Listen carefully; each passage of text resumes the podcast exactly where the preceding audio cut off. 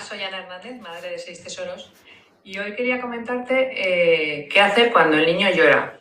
O sea, hay gente que dice, a los niños hay que dejarlos llorar porque se acostumbran a que les hagas caso cuando lloran. Pero mi opinión personal es que es mejor que no lloren, porque el niño cuando llora es su forma de comunicarse. Me refiero más bien a la edad de entre una de recién nacidos a dos años que todavía no hablan. Entonces, eh, tú lo que te recomiendo es que observes al niño y aprendas a diferenciar los tipos de lloros. O sea, hay lloros que son más agudos cuando tienen dolor, hay lloros que son como que se aburre, que son como continuos, y hay lloros de cuando tienen hambre, que es como que quieren algo impetuosamente. Entonces, a veces piensas, pero ¿cómo voy a aprender yo a diferenciar ese tipo de lloro? Y entonces, yo quiero que, que tú te sientas tranquila y sepas que puedes hacerlo. Llevas toda tu vida escuchando música.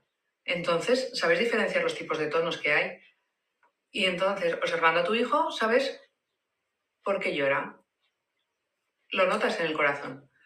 Y eres capaz de diferenciarlo porque eres su madre.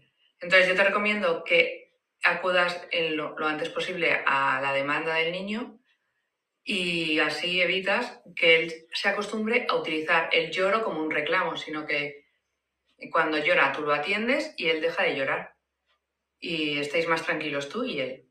Espero que te haya ayudado. Y si te ha gustado, pues compártelo en tus redes sociales.